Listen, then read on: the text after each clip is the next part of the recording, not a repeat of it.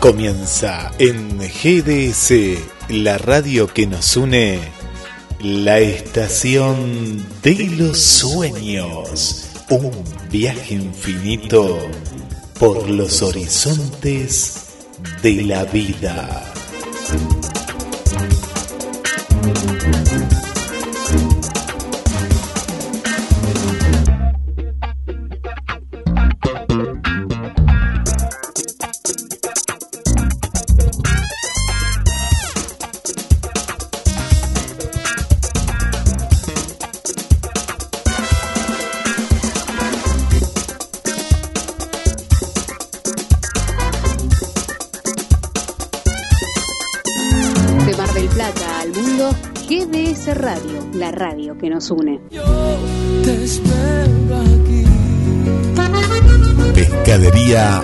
Atlántida.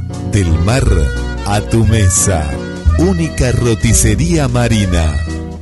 Atendido por sus dueños. Venía a conocer Pescadería Atlántida. España, esquina Avellaneda.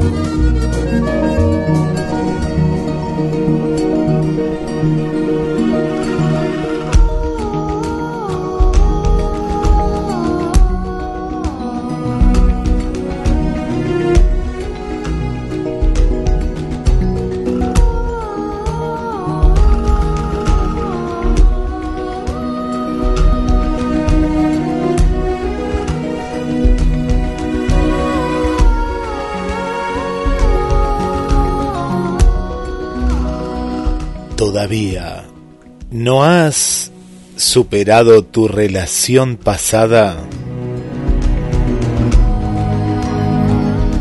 Antes de entablar una nueva relación, es fundamental dejar atrás el pasado. Si todavía estás obsesionada con heridas abiertas, traumas que desangran tus días, no es el encuentro, no es el momento, no es el lugar. Saltar sobre algo cuando todavía tiene dolor puede no ser una buena idea. Tómate un tiempo para procesar tu pasado e intenta seguir adelante. Necesitas estar mentalmente preparada para encontrar el amor. Concéntrate en ti misma y luego comienza de nuevo con una pizarra limpia.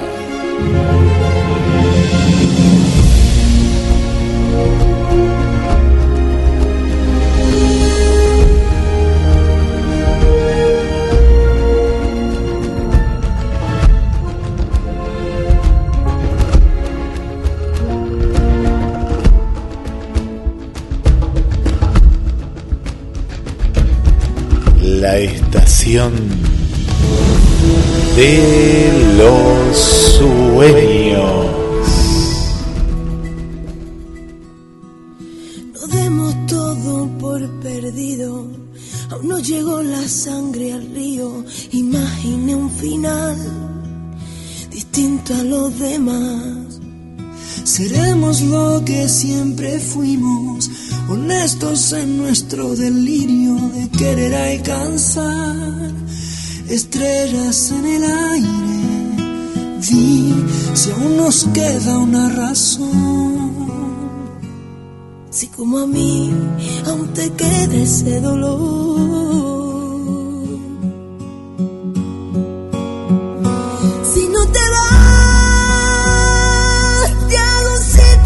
mientras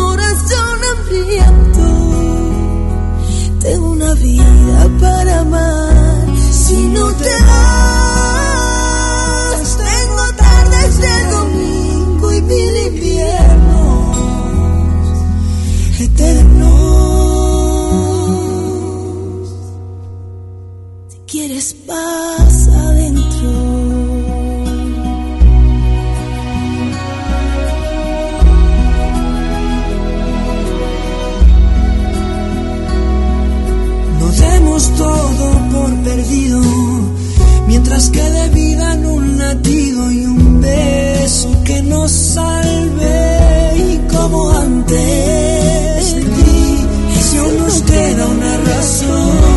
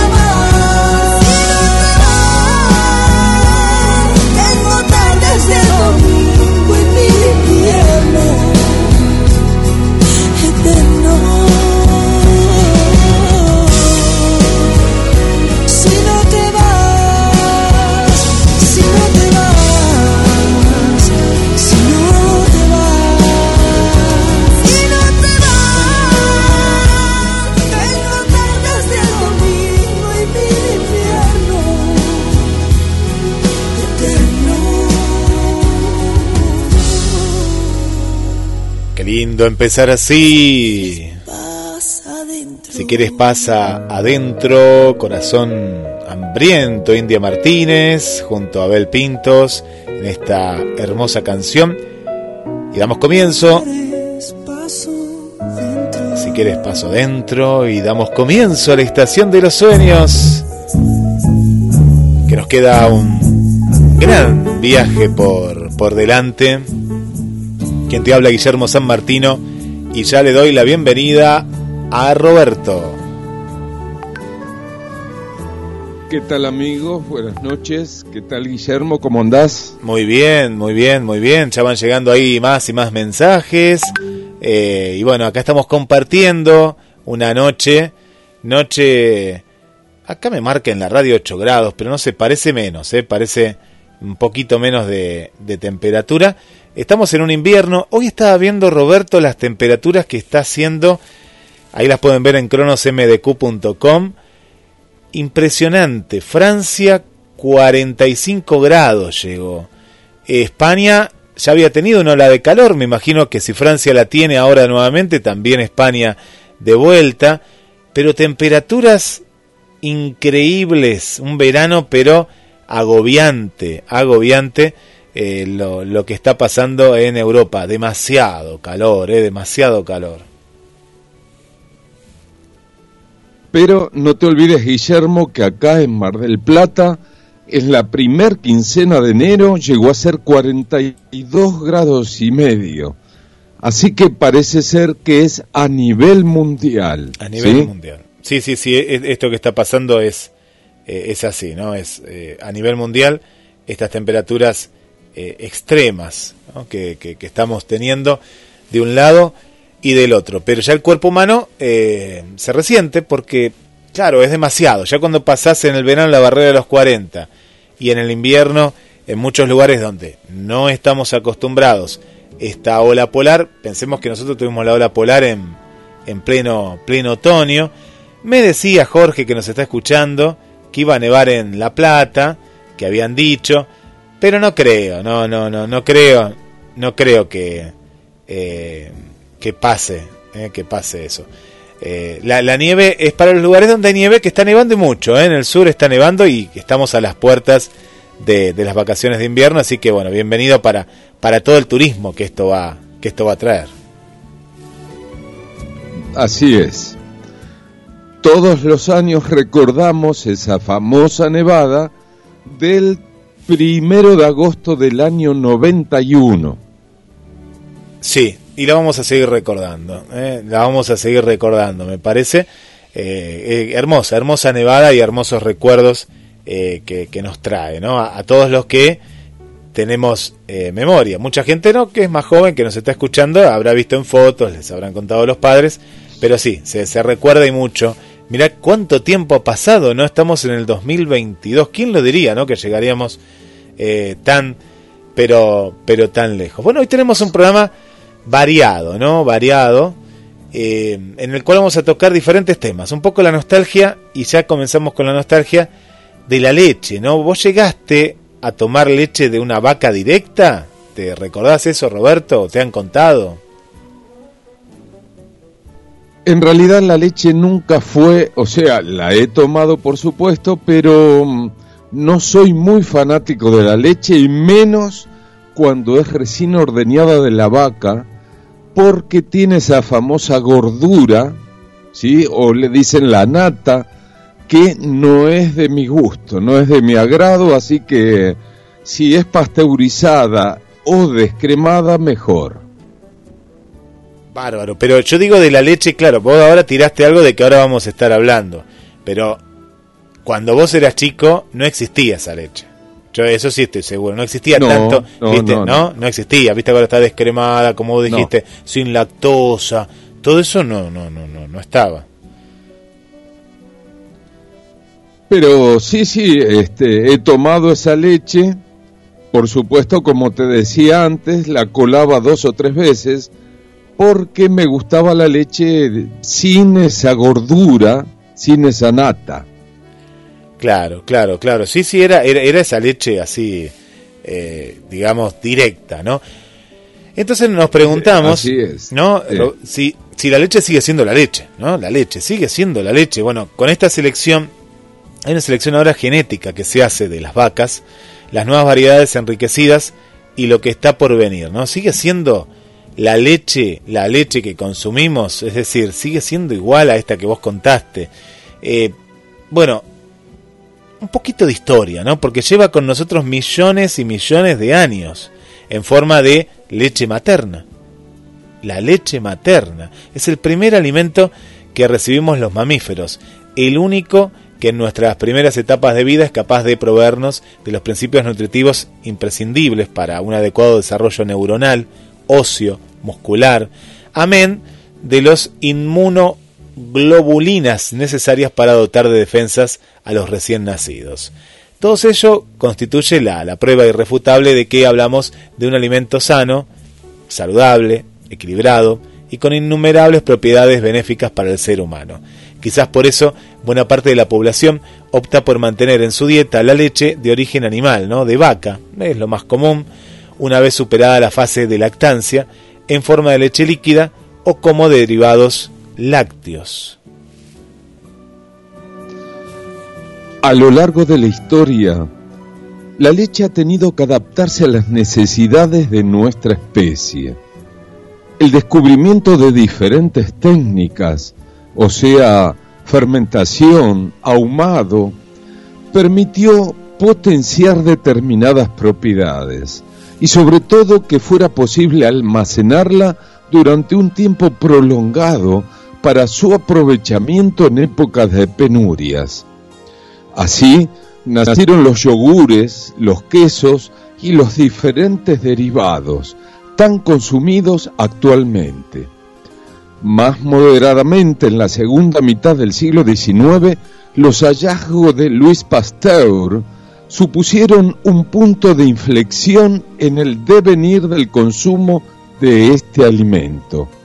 La constatación por parte del científico francés de que el tratamiento de alta con altas temperaturas, o sea, pasteurización, inactivaba los microorganismos y fue aplicada más tarde a la leche por el científico alemán Franz von Sockwell en 1886. Y esto que vos hablabas, Roberto, la práctica de la pasteurización, además de aumentar significativamente la vida útil de la leche, redujo considerablemente la aparición de enfermedades como la tuberculosis, la eh, salmonela o las fiebres de Malta y supuso un gran avance para la humanidad.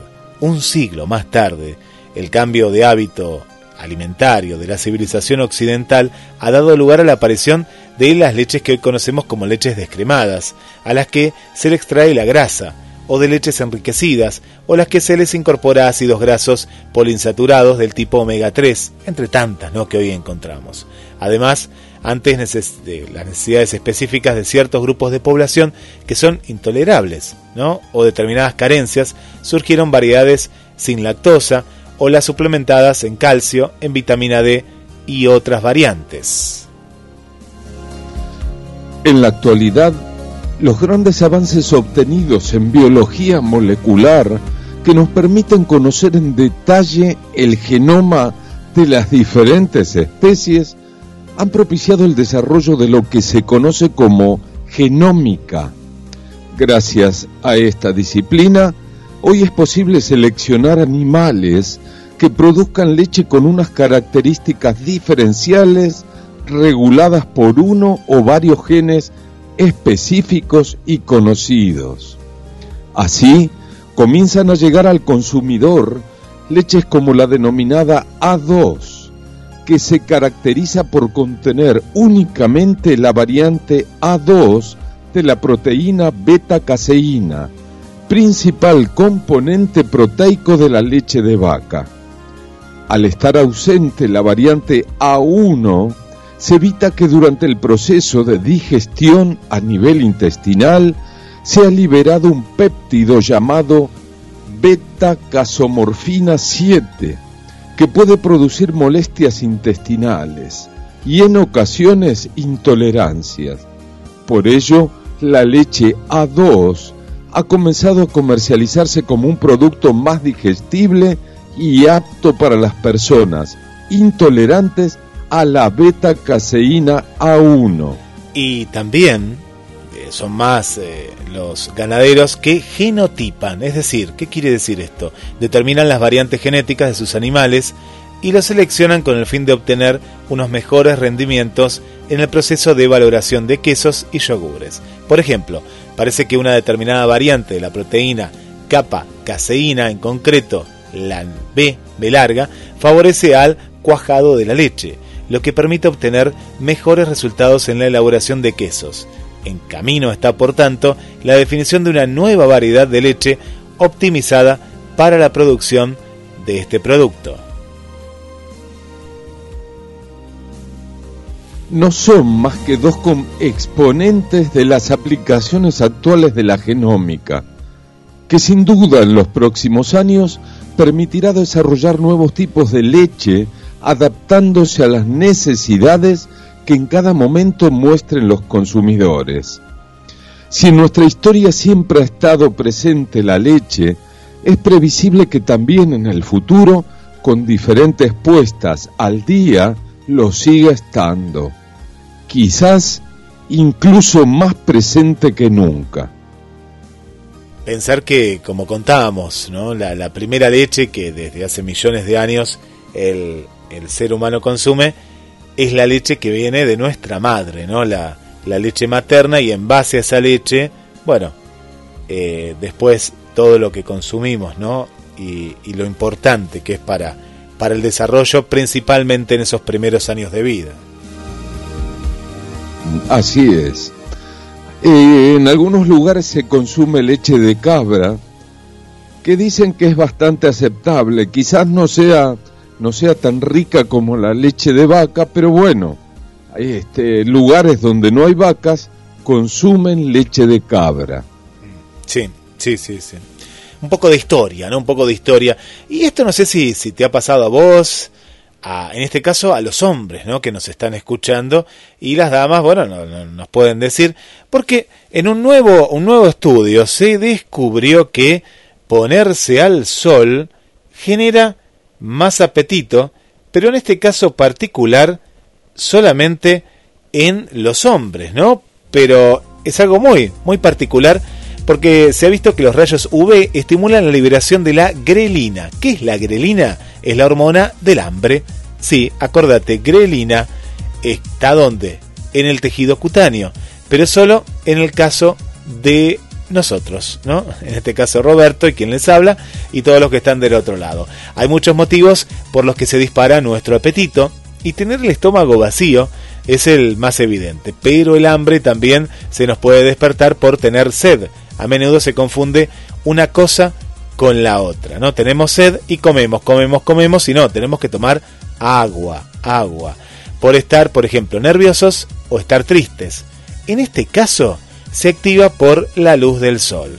Los investigadores de la Universidad de Tel Aviv en Israel han comprobado que la luz ultravioleta estimula el apetito en los hombres porque aumenta la producción de esta hormona, la grelina, en el tejido cutáneo. Este sorprendente efecto fue descubierto por investigadores durante un estudio longitudinal de tres años con 3.000 participantes. Los hombres estudiados consumían más de 300 kilocalorías al día entre marzo y septiembre, que en los meses más fríos. Los análisis de sangre realizados en otro experimento mostraron un aumento de los niveles de grelina, conocida como la hormona del hambre, tras solo media hora al sol. Esta hormona también hace que aumente el metabolismo de las reservas de grasa. Sin embargo, el efecto no se produce en las mujeres. La luz solar tiene efectos muy diferentes y también contradictorios sobre el organismo. Por un lado, tiene un efecto beneficioso para la salud, por ejemplo, al estimular la formación de vitamina D. Por otro lado, los rayos UV son la principal causa del cáncer de piel. Los resultados de esta investigación muestran que la luz solar también influye en el metabolismo, pero de forma específica para cada sexo. Para, investigar con más detalle cómo la radiación UV afecta a la sensación de hambre, los investigadores repitieron experimentos similares donde, en ratones, expusieron a los roedores a la luz del día artificial durante nada más y nada menos que 10 semanas. Los ratones machos expuestos también comieron más que las hembras y registraron mayores niveles de grelina. Sorprendentemente, la grelina circundante en la sangre no estaba relacionada con la secreción de la grelina en el estómago, donde se produce principalmente, sino con su expresión en las células grasas de la piel. En otros experimentos con injertos de piel humana, los científicos descubrieron que la luz solar activa la proteína P53, que induce la liberación de grelina. La proteína se conocía hasta ahora principalmente como un anti anticogens porque inhibe el crecimiento de las células cancerosas. Los ratones macho modificados genéticamente sin P53 en las células grasas de la piel no comieron más después de la irradiación UV que los roedores sin tratamientos de luz. Este experimento con células también sirvió para explicar la razón por la que esto no ocurre en las hembras. La hormona sexual femenina, estrógeno, impide que la proteína P53 dé su señal para liberar grelina. El estudio abre el camino a un nuevo campo de investigación que trata de la influencia de la piel en el metabolismo y el equilibrio energético. Mientras tanto, la terapia de la luz podría ayudar ya a las personas que sufren pérdida de apetito, como los pacientes de quimioterapia. Asimismo, se sospecha que el vínculo entre la radiación UV y la producción de gelina explica también otros efectos de la luz solar que favorecen la salud, como sus propiedades antiinflamatorias, prevención de la atrofia del músculo cardíaco y la reducción de la presión arterial. Muy interesante, un informe muy interesante. Y bueno, lo, primero que sacamos en conclusión que es, si de pronto estamos eh, expuestos al sol y vemos que tenemos un hambre exagerado, bueno, ahora vamos a saber que en el caso, eh, de nuestro caso en los hombres, nos lo genera eh, justamente esta acción, ¿no? De los rayos ultravioletas.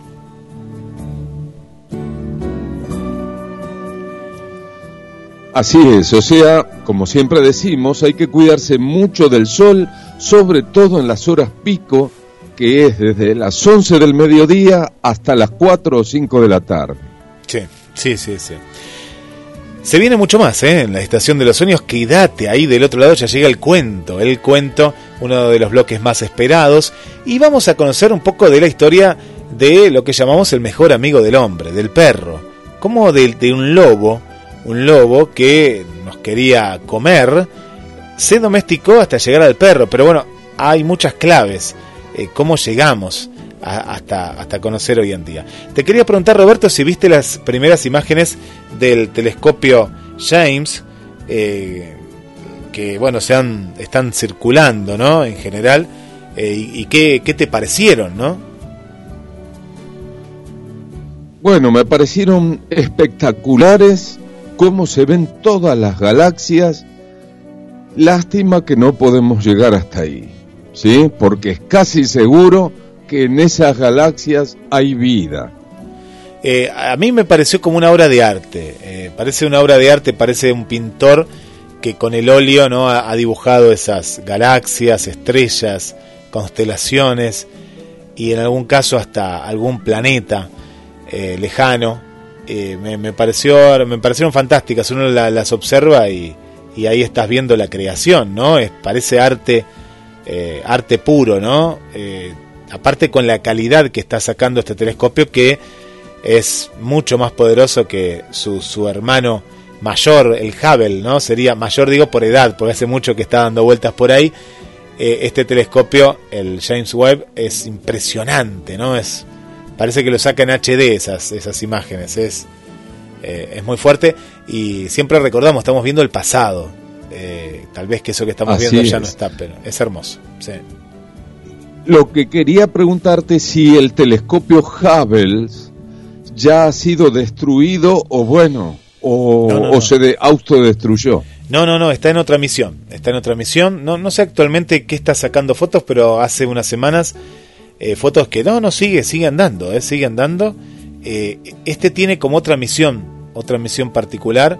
Al ser más poderoso está enfocado hacia esta parte de, del universo y ahora en el próximo bloque te voy a contar, les voy a contar a ver las últimas imágenes que hace, hace muy poco han llegado, ¿eh? han llegado aquí al planeta Tierra y, no, no, sigue, sigue, sigue operativo y, sacando fotos también muy, muy nítidas, muy nítidas eh, desde otro lugar, ¿no? Desde otro lugar. Pero son, son nuestros ojos en el universo, ¿no? Son los ojos que, que, hoy tenemos y este nuevo chiche, por decirlo de alguna manera, eh, es, impresionante y bueno, vamos a ver qué, qué nos va a seguir mandando. Capaz que hay alguna sorpresa. Así es, este mm, bueno, por lo menos vemos toda la creación de Dios, pero es casi imposible llegar hasta ahí.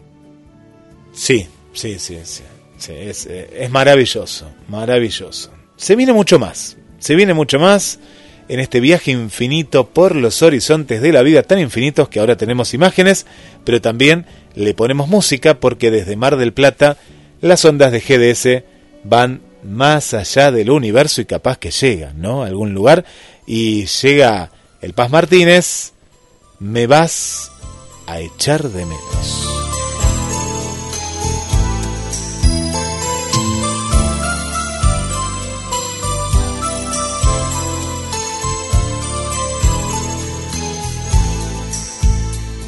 Otra vez te pones maquillaje de mentir, otra vez te cuelgas la sonrisa. Si el adiós te duele casi tanto como a mí, al menos esta vez no finjas. Se acabó. ¿Será que no he podido ser mejor? Aunque sé que nadie te ha cuidado como yo Hoy tengo que apartarme de tu vida. Si todo se perdió, no es culpa mía. Me vas a echar de menos cuando te haga falta el hueco de mi hombro para ser tu almohada. Me vas a echar de menos cuando rompa el día y no te despierte para hacerte mía. Me vas a echar de menos cuando tengas miedo, el viento de la noche te humedezca el fuego, me vas a echar de menos cuando necesites apoyarte en mi alma si te pones triste.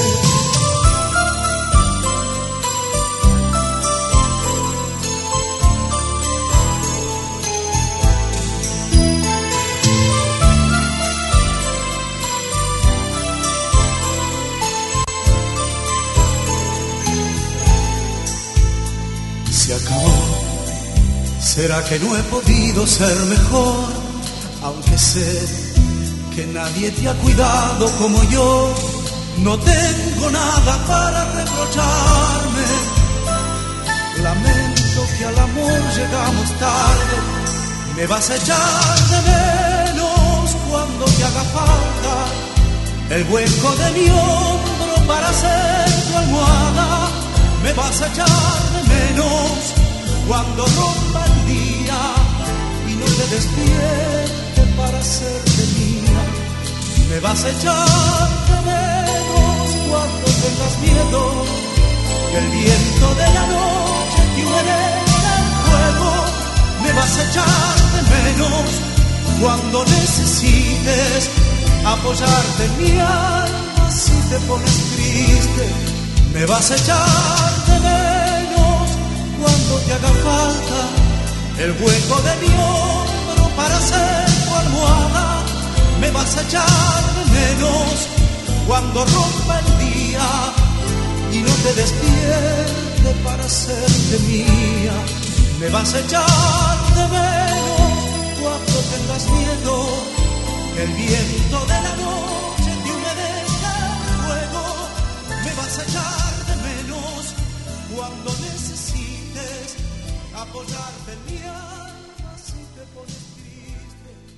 cuando.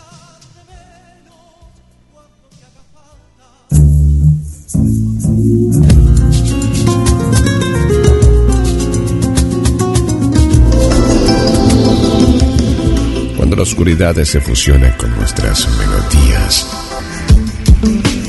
GDS Radio, la radio que nos une.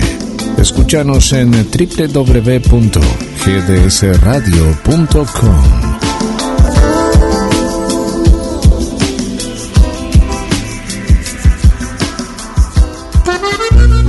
Pescadería Atlántida. Del mar a tu mesa. Única roticería marina. Atendido por sus dueños. Venía a conocer Pescadería Atlántida. España, esquina Avellaneda.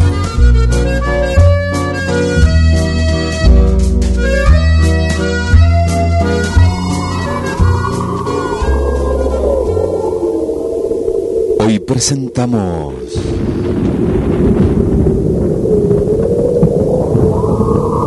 la historia de Luis Pasteur.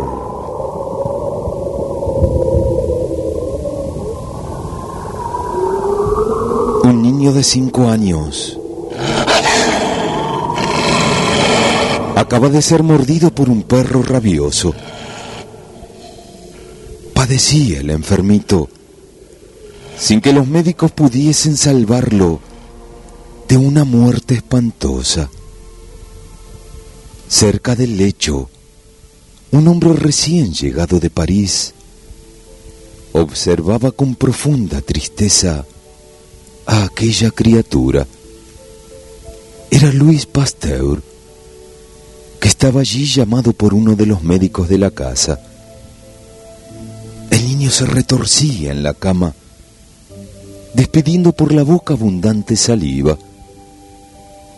El sabio se acercó al niño, recogió un poco de aquella saliva y regresó a su laboratorio de París, dispuesto a descubrir la causa de la enfermedad y el tratamiento contra la rabia. Esta enfermedad hacía estragos en la campaña. Muchos miles de infelices, mordidos por perros rabiosos, perecían por no conocerse el remedio contra el mal. Comúnmente se aplicaba un hierro candente sobre la mordedura o se asfixiaba al enfermo entre dos colchones para cortarle su sufrimiento. Pasteur se entregó de lleno al estudio y luego de pasar muchos días y muchas noches en el laboratorio, descubrió el microbio de la rabia, ignorado hasta entonces. Este descubrimiento le alentó a buscar una vacuna contra la rabia. Luego de largas experiencias realizadas con animales, halló la vacuna salvadora. El sabio se resistía, sin embargo, a aplicarla en seres humanos. Los médicos de la época lo combatían duramente y lo ponían en ridículo, negando la eficacia de su descubrimiento. Aunque vivía horas de indecible tristeza por saberse calumniado y perseguido, Pasteur proseguía con admirable constancia las investigaciones. El 6 de julio de 1885 le fue llevado un niño de nueve años atacado de hidrofobia. Tenía en su cuerpo numerosas mordeduras. Su estado era grave. Pasteur, ayudado por su esposa, alojó al enfermo en una de las habitaciones de la casa. A altas horas de la noche, mientras todos dormían, él velaba al infortunado muchacho. Lo veía agitarse y retorcerse a medida que el mal avanzaba. Dominado entonces por un profundo sentimiento de piedad, se decidió a efectuar por primera vez el ensayo de la vacuna antirrábica en el cuerpo de un ser humano. Bajó a su laboratorio y volvió con las vacunas, que comenzó a inocularle poseído de terrible ansiedad. El sabio seguía con inquietud los efectos del tratamiento.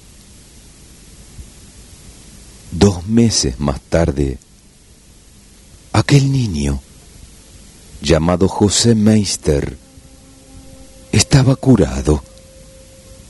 La eficacia de la vacuna antirrábica quedó demostrada. Desde aquella experiencia, y gracias al genio de Pasteur, la rabia dejó de ser una enfermedad incurable y la humanidad toda se salvó de un gran flagelo. El sabio francés amaba mucho a los niños. Cuando éstos abandonaban el sanatorio, le escribían cartas llenas de ternura y gratitud, que Pasteur contestaba siempre, recomendándoles que fuesen trabajadores y honrados. Aquel hombre extraordinario que no tuvo en su vida un solo instante para su reposo, nunca dejó de contestar las cartas de sus amiguitos. Este amor a los niños fue un reflejo de su bondad infinita.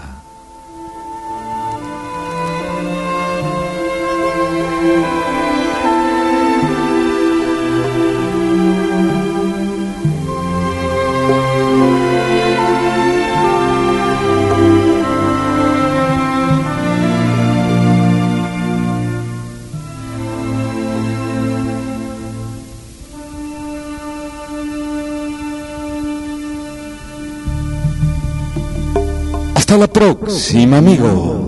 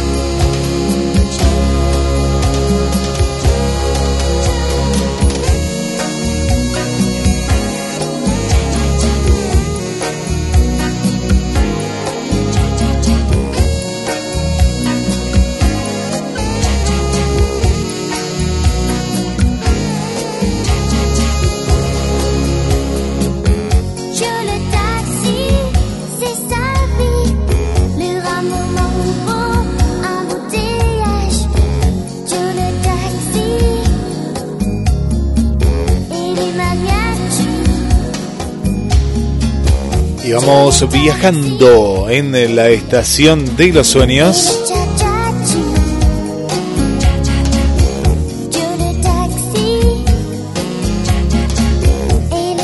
Con las melodías.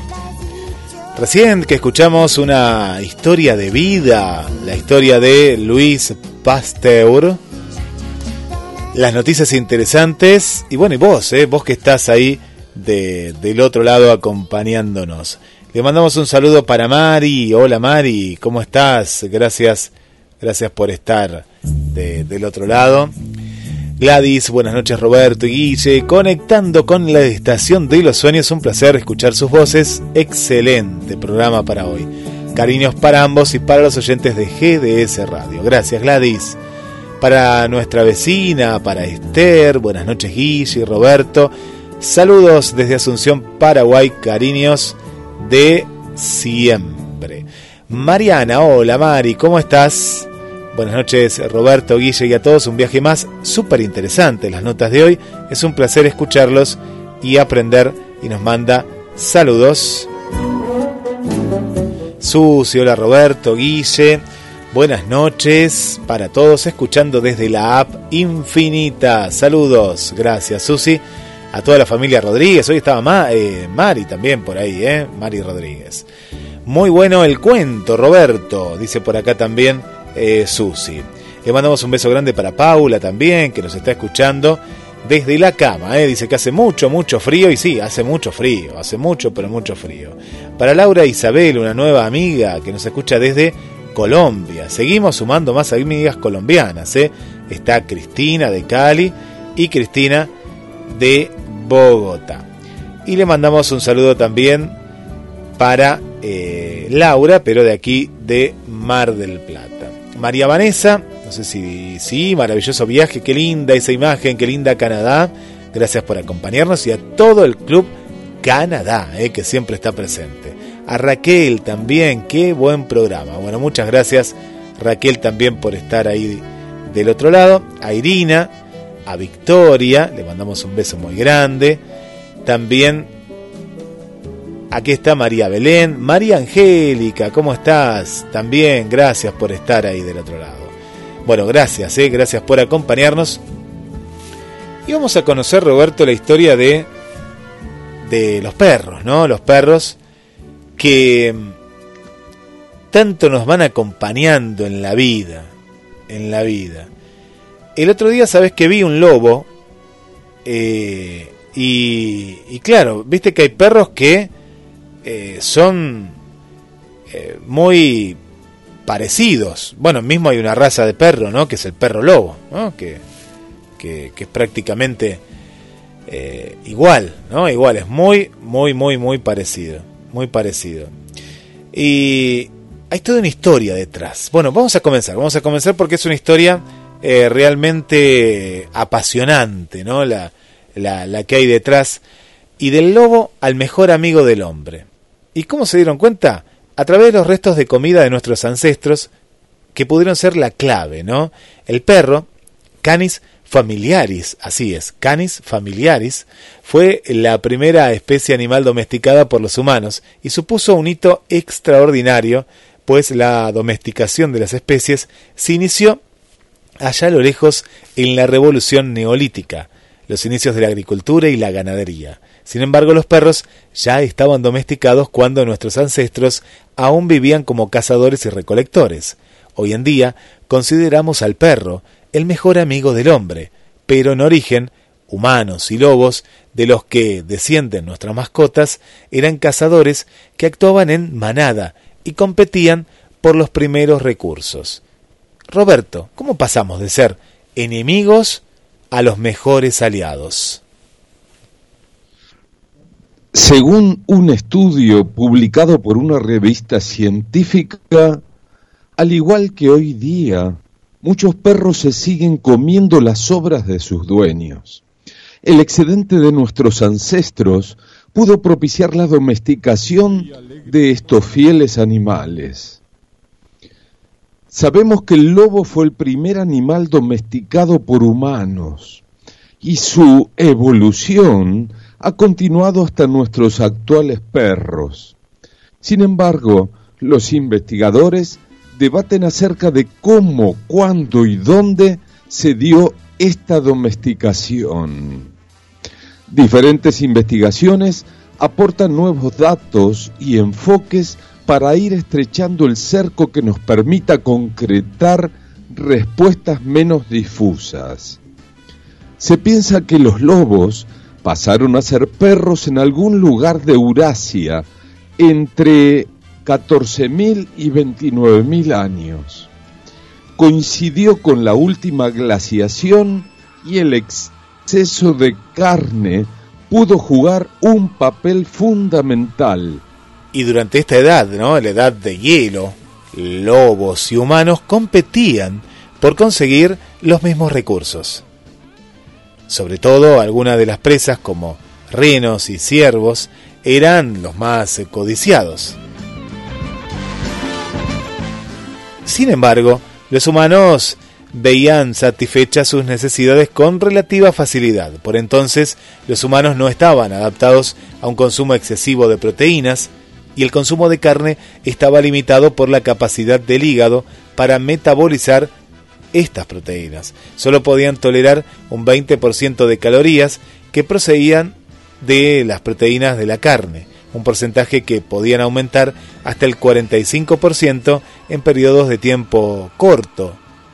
En cambio, los lobos podían prosperar con carne magra durante meses. Por tanto, los humanos habrían preferido la carne grasa, menos abundante en la época de frío, en la que marcamos un proceso que tuvo comienzo hace 40.000 años. Con recursos suficientes, los humanos pudieron optar por dar a los lobos el excedente de carne magra.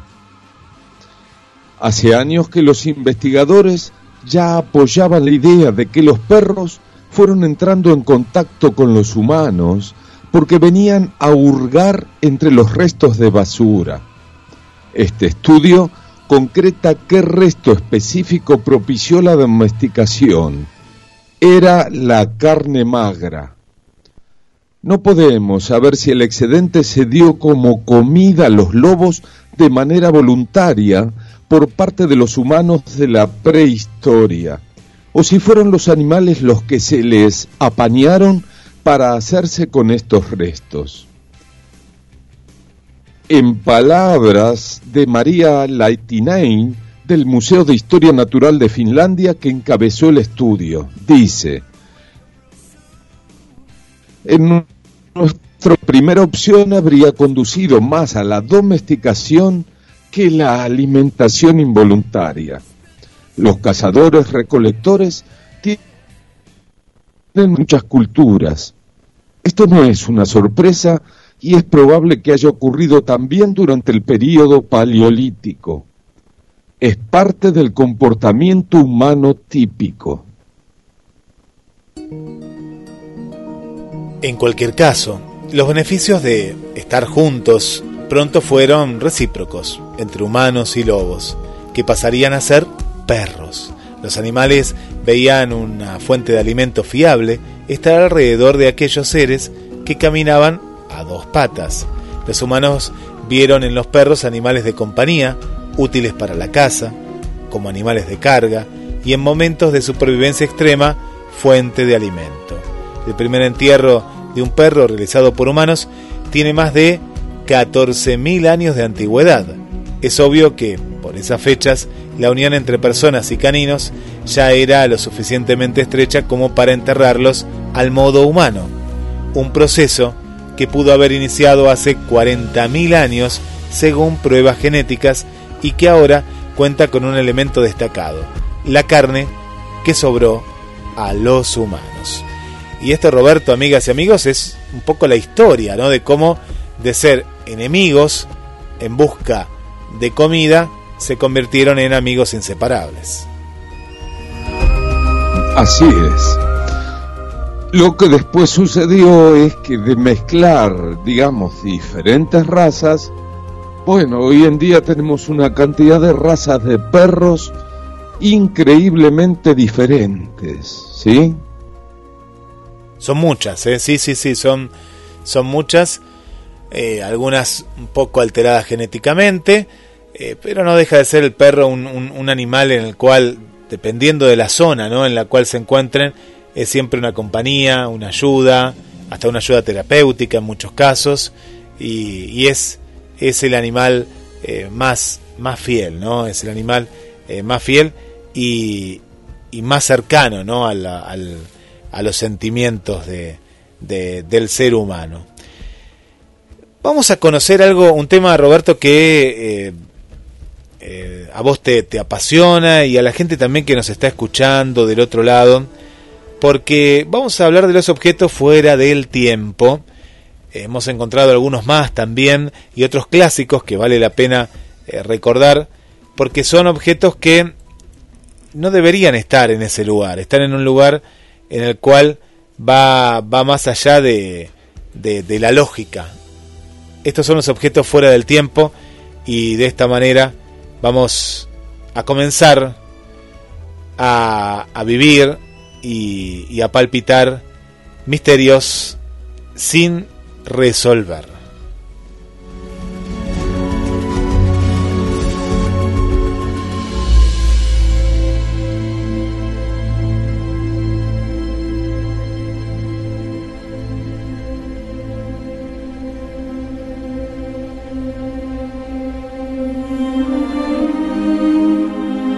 Jeroglíficos del siglo IV antes de Cristo que muestran el uso de la electricidad. Bombillas de jeroglíficos egipcios. ¿Es así? Un grabado encontrado en el templo Hactor de Dendara, a 70 kilómetros al norte de Luxor, se puede apreciar claramente una bombilla, la bombilla de Crox, un tubo de vidrio vacío por el que circulaban gases y al aplicar electricidad adquieren fluorescencia.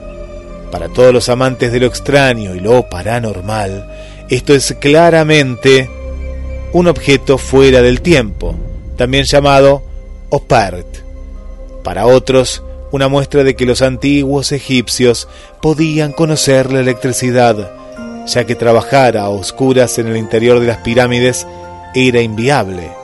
Sin embargo, los científicos explican que no se trata de la bombilla de Crox, sino del dios Arsomtus, un dios en forma de niño o serpiente alzado sobre su cola. Así la bombilla no es más que el ideograma de un dios. El astronauta de Palenque en el año 1952, el arqueólogo Alberto Ruz de Lullier descubre en el templo de las inscripciones de Palenque, en el municipio de Palenque, en el estado mexicano de Chiapas, bajo una escalera, la tumba de, la tumba de Pacal el Grande. Allí había un espectacular sarcófago donde estaban los restos de Pacal Pacal era bien distinto a las características de los mayas de aquel entorno. Medía 175 centímetros cuando sus coetáneos no pasaban de 150. Tenía piedras preciosas incrustadas en los dientes. Su cráneo no estaba elongado, alargado y redondeado, como marcaban las costumbres de la época. En la tapa del sarcófago aparece una figura que llama la atención. Se trata de un personaje que parece sentado e inclinado sobre unos mandos. ¿Era un astronauta en una cabina? Este ser lleva un casco del que salen dos tubos. Frente a su nariz hay un balón de oxígeno y manipula con sus manos algo parecido a unos mandos de control. También hay quien quiere ver en este relieve un pedal sobre el que descansa uno de sus pies y un traje similar al de un astronauta. Después vamos a poner la imagen y cada uno sacará sus propias conclusiones. Los más escépticos se agarran más bien a la teoría que esbozan los especialistas en cultura maya. Para ellos, el relieve muestra el viaje de Pacal, pero no a través de las estrellas, en una nave espacial, sino ¿dónde? Sino desde el inframundo hacia el plano celestial.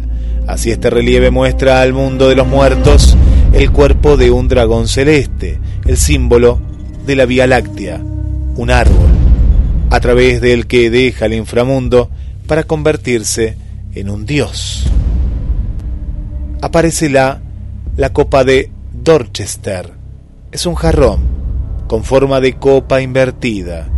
Fue encontrada en 1852 después de realizar una explosión controlada en una roca sedimentaria datada en 100.000 años de antigüedad, por lo que a muchos resultó extraño encontrar este objeto fuera de su tiempo.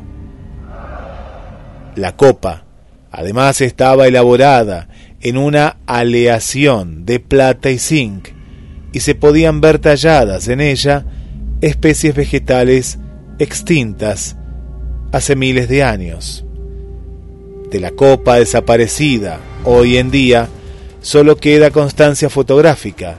Sin embargo, no existen evidencias de que se encontrara en la roca antes de la explosión y hay quien cree que pudo ser depositada antes o justo después de la misma.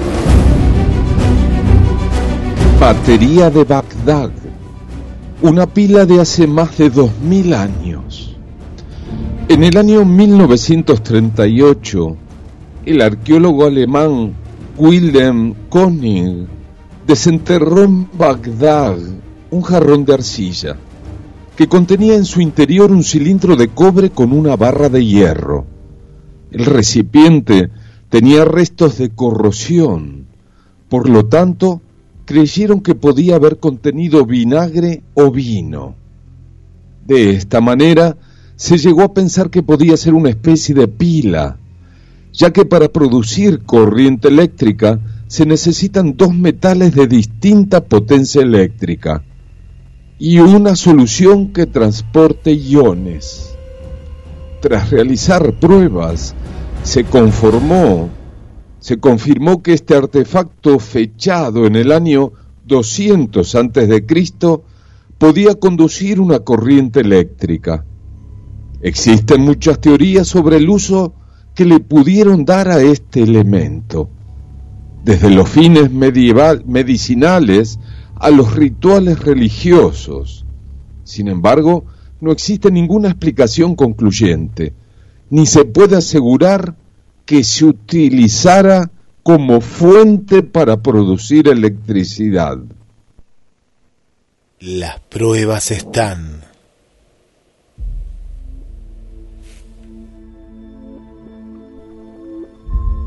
Pero el misterio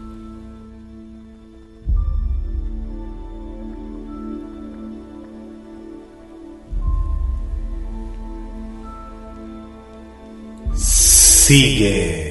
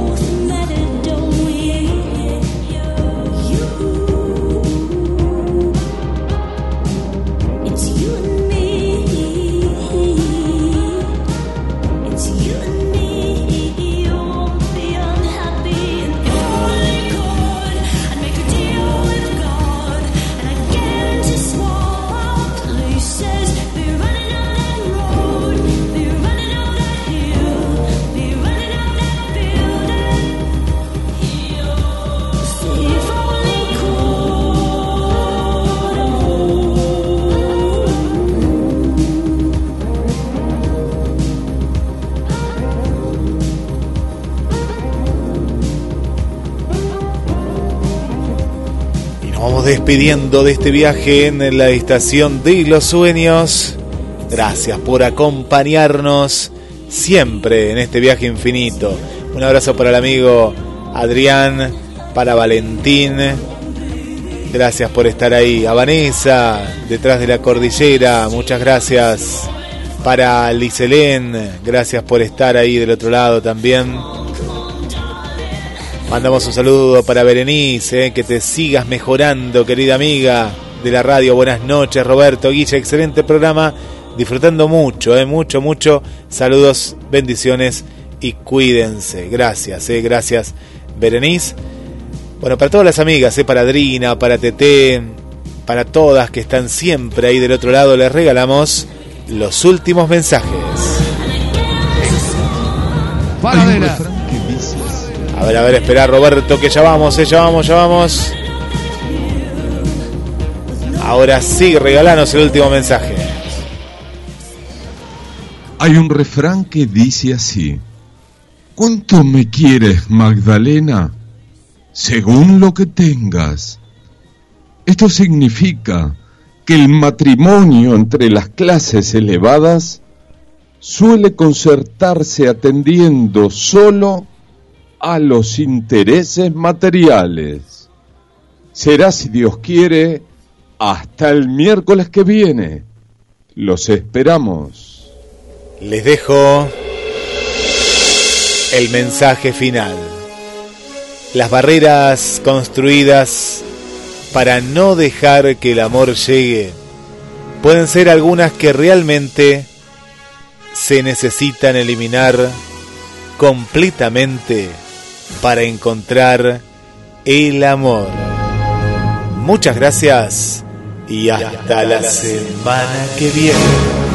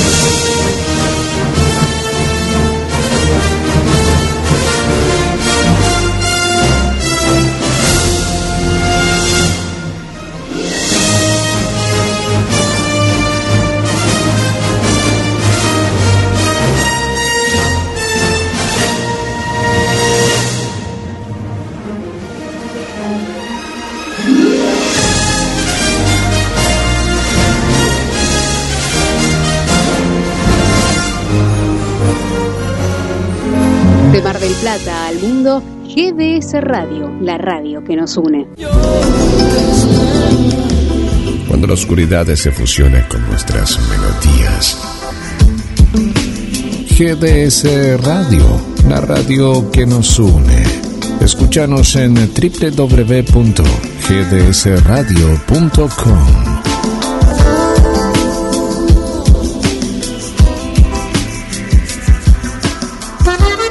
Pescadería Atlántida, del mar a tu mesa, única roticería marina, atendido por sus dueños. Venía a conocer Pescadería Atlántida, España, esquina Avellaneda.